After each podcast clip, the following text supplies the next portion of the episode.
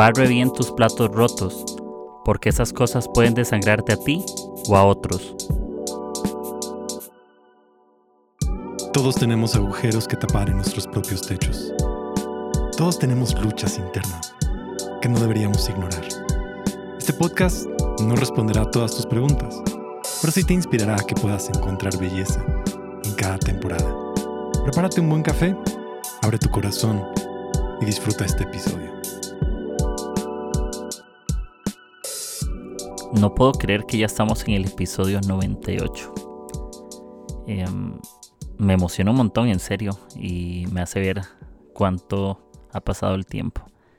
Y bueno, aquí estoy una vez más muy, muy emocionado de compartir algo que, que está en mi corazón y que salen de mis notas y que se me viene como un flash, una revelación divina, no sé, pero me encanta que, que puedo enseñar algo, que puedo decir algo, que tal vez ocupes.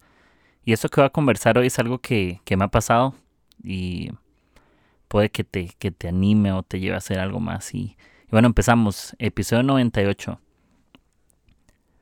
¿Ustedes se consideran expertos en quebrar cosas en casas ajenas o en sus propias casas? Si pudiéramos hacer una estadística de cuántos vasos hemos quebrado en la casa, eh, jarrones, no sé, me imagino que miles de miles ya hemos quebrado a nivel mundial. Les cuento una historia, me invitaron a, a una despedida soltero hace varios años, ya varios años, bastantes años, y yo me atrasé por alguna razón. Ah, fuimos a comprar alitas a, a un restaurante para llevar ahí. Éramos un montón de amigos. El asunto es que llego y no me quité el maletín que andaba en la espalda. Me volteo a saludar a mis amigos y, puff, quebré un jarrón que les habían regalado a esa pareja para ponerlo en sus casas, en, la casa de ellos cuando se casaran. Y yo, muy feliz, terminé quebrando el jarrón de la casa que no era mía. Y bueno, el jarrón tiene unas bolitas que se metían en agua y se hizo un desorden en esa casa. Y bueno, así empezó esa despedida soltero, yo quebrando un jarrón. Yo no sé si ustedes en el grupo son la persona que cuando en un restaurante botan el vaso y, y riegan el fresco, lo derraman. Yo soy esa persona y me presento, soy el que quiebra todas las cosas. Eh, y sí, hemos tenido experiencias donde quebramos cosas queriendo sin querer. Yo creo que más sin querer, nadie quiere estar quebrando cosas y me hace pensar en esto. Em, cuando tú pierdes el equilibrio en algo o no estás consciente de lo que haces o, o lo estás tomando todo como muy desapercibido, cuando tú pierdes el equilibrio terminarás rompiendo cosas que ni siquiera querías romper o no debiste. Los momentos de desequilibrio en nuestra vida pueden pasar por situaciones externas o, o internas y ambos casos llegan a ser inevitables. Hemos quebrado algo porque nos sentimos estresados o mal o, o sin querer queriendo. Quebramos algo porque no estábamos prestando atención. Y nuestra imperfección va a hacer que aunque no queramos, vamos a terminar hiriendo a otras personas. Tu pérdida de equilibrio en cualquier momento puede crear vasos rotos. Terminamos quebrando las cosas. Y cuando quieres algo, Procura recoger esas piezas rotas porque otros podrían cortarse con ello. Eh, me pasa que en mi casa yo hace un par de días quebré un vaso eh, y cuando me doy cuenta que voy caminando porque no andaba zapatos, me rompí el pie y se me metió un vidrio. Y generalmente esas heridas que son como profundas se hacen por pequeños por pequeñas piezas. Las heridas no vienen por grandes momentos o por grandes piezas, sino por esas pequeñas cosas que omitimos. Por eso es importante que abramos bien nuestros platos rotos, porque aquello que quebramos y esas pequeñas cositas, no son las grandes como les decía, esas pequeñas cositas son las que nos pueden terminar desangrando a nosotros y desangrando a alguien más. Así que es importante que podamos barrer esas, esas cosas. ¿Cuáles son esos platos rotos que quebraste y, simple, y simplemente lo limpiaste por encima o lo metiste bajo la alfombra? Pero sabes que hay algo más ahí que no estás barriendo. Sabes que hay algo más en tu vida que no estás recogiendo y lo estás posponiendo simplemente. Es bueno, es importante administrar bien nuestro interior para que eso pueda traer calma a nuestro exterior. Calma no es control.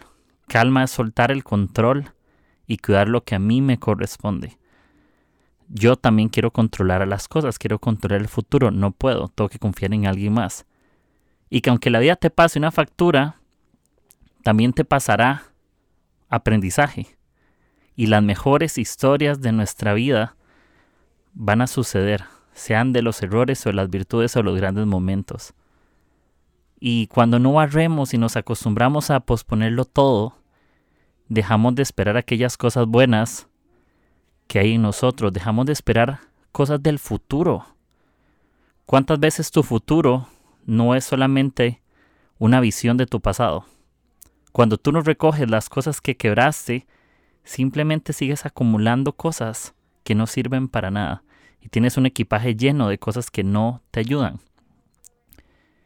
Y cuando ya no estamos construyendo nada, ya dejamos de esperar cosas nuevas porque pensamos que el futuro se parece a nuestro pasado. Y dejamos que nuestro pasado defina todo lo que viene por delante.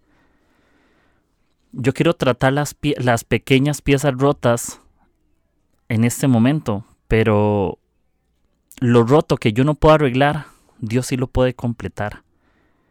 Eh, Dios sí puede completar esos pequeños espacios donde mis dedos no caben. Cuando queremos, cuando se nos quiebra algo muy valioso y estamos pegando piezas, nos vamos a dar cuenta que tiene como rajaduras o quebraduras y hay pequeñas piezas como vidrio que ni siquiera las encontramos en el suelo. Lo que sí puedo pensar es que Dios sí puede llenar esos pequeños orificios, pero Él está esperando que yo haga también mi parte. Él no va a construir el vaso completo. Yo tengo que poner de mi parte y Él completa la otra parte. Es un trabajo en conjunto. Em, y, así funciona. Hay que barrer, hay que seguir construyendo. Y, me pongo a pensar en esto. Cuando alguien te cuenta sus noticias de que se quebraron cosas en la vida de otros, no te impresiones de su realidad, de sus rajaduras. Impresionate del potencial, del potencial con el cual Dios puede hacer algo en tu vida y en la de otra persona. Muchas veces nosotros solo estamos prestando nuestra mirada a la realidad del presente pero tenemos que pensar en el potencial del futuro, lo que va a suceder con eso. Nos rompimos, no pasa nada. Podemos ser reconstruidos. Dios va a llenar esos pequeños vacíos que nosotros no pudimos. Me imagino que ustedes alguna vez han escuchado la ley de Newton, la ley de gravitación universal. Newton es un físico, eh, es inglés, también fue teólogo, pintor y fue un montón de cosas. Entre los años 1600 y 1700, y hay una famosa frase, dicha frase que la subimos hasta en redes sociales, que dice, todo lo que sube tiene que bajar. Todos hemos estado en algún momento de nuestra vida en un sub y baja, en un play. Con algún amigo, yo brincaba, el otro bajaba y estábamos turnándonos en eso. Y la ley y la ley de la gravedad en una, en una forma técnica, lo que significa es esto, ya se los explico. A mayor tamaño un cuerpo, la fuerza de atracción que tendrá sobre un objeto más pequeño será mayor. Eso significa que hay una fuerza de atracción, que todo lo que yo tiro hacia arriba, todas las cosas que yo lanzo hacia arriba, una manzana, una pelota, un vaso de cristal, al final va a terminar cayendo. Por eso nosotros no flotamos, porque aunque brinques vas a tocar tierra otra vez por la famosa ley de gravedad. Y la buena noticia es esta. Así como tus buenos momentos caen y no serán eternos, los malos momentos que hoy estás viviendo no serán para siempre. No nos casemos con esos malos momentos creyendo que siempre serán de esa manera, porque todo en esta vida cambia y se mueve, y todo vuelve al suelo. Y eso está demostrado científicamente. Tus grandes victorias también van a caer, sí, pero esos malos momentos que hoy estás viviendo no serán para siempre.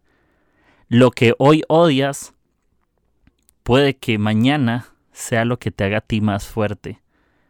Lo que hoy te duele puede que mañana sea lo que te haga más feliz, ¿sí? Y lo que tú no entiendes hoy puede que sea lo que mañana te haga ser más agradecido. Y me encanta mucho la historia de Mefiboset. Mefiboset es hijo de Jonatán. Jonatán y David eran amigos. El papá de Jonatán perseguía a David y lo quería matar por envidia y por todo. Me encanta que pasaron los años y David fue a buscar al hijo de Jonatán. ¿Sí? Porque David eh, y Jonatán eran como mejores amigos. Mefiboset era el hijo de Jonatán, era un, chico que tenía como cinco años, era lisiado, porque su ama, al enterarse que su papá y su abuelo los mataron, salió corriendo huyendo y se le cayó ese niño y quedó lisiado, que no podía mover los pies, no le funcionaban como debía.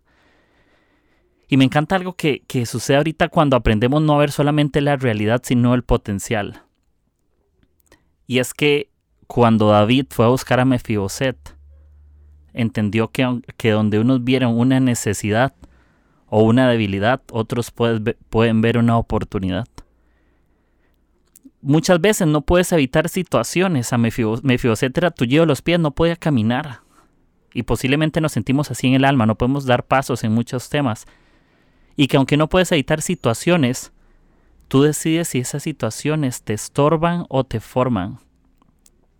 Porque por eso no despreciamos aquellos momentos que no esperábamos porque de allí podrán salir grandes tesoros.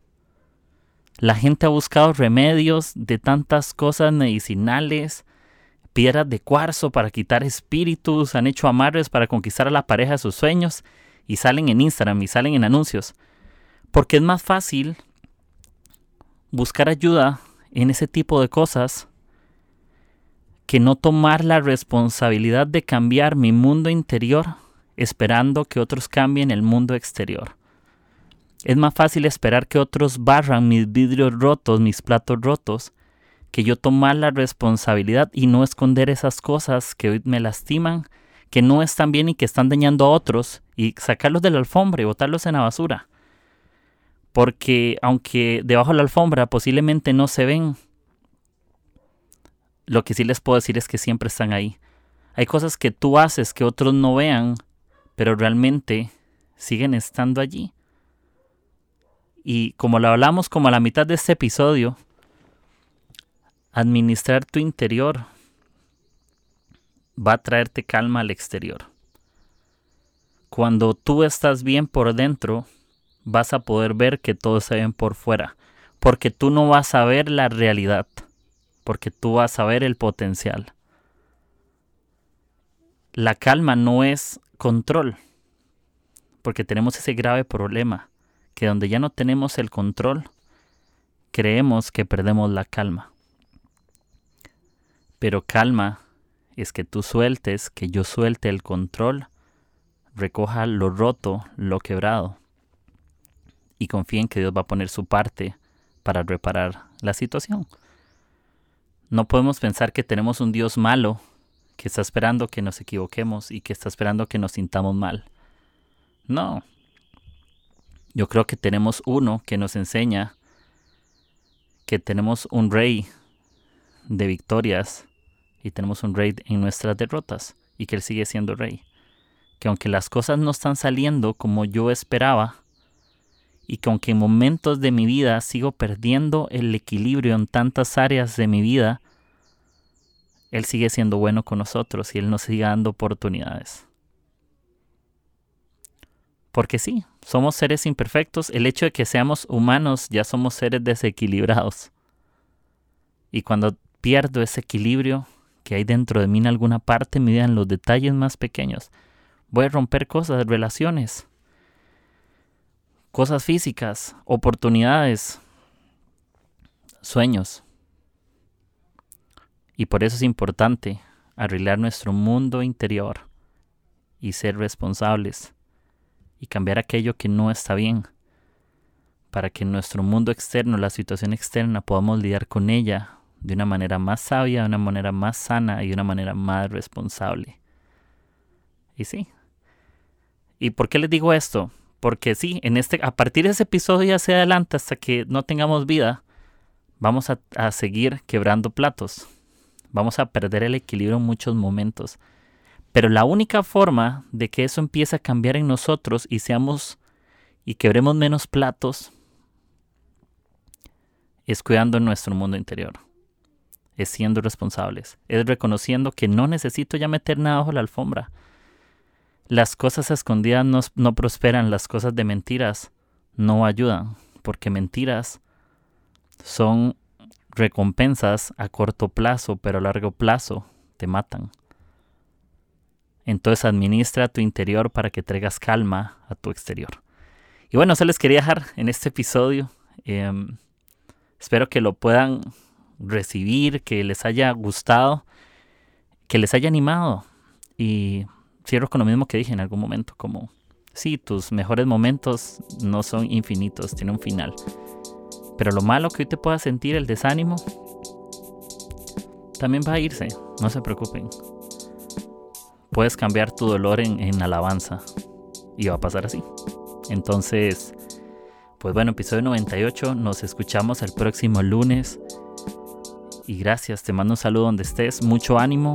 Eh, si no la estás pasando bien, te, mando un abrazote, te mando mucho ánimo, te, mucho, te mando muchas palabras bonitas para que esta semana sea buena y que puedas cambiar tu mundo interior para hacer un mejor mundo exterior. Nos hablamos, episodio 98 y chao. Si llegaste hasta aquí, quiero agradecerte por escucharme. Ya sabes que puedes compartir esto por WhatsApp, Instagram, Facebook, por donde quieras. Y los episodios siempre estarán disponibles en Spotify, Apple Podcasts y Anchor. Y nos escuchamos el próximo lunes con el episodio 99. Te mando un abrazo donde estés. Chao.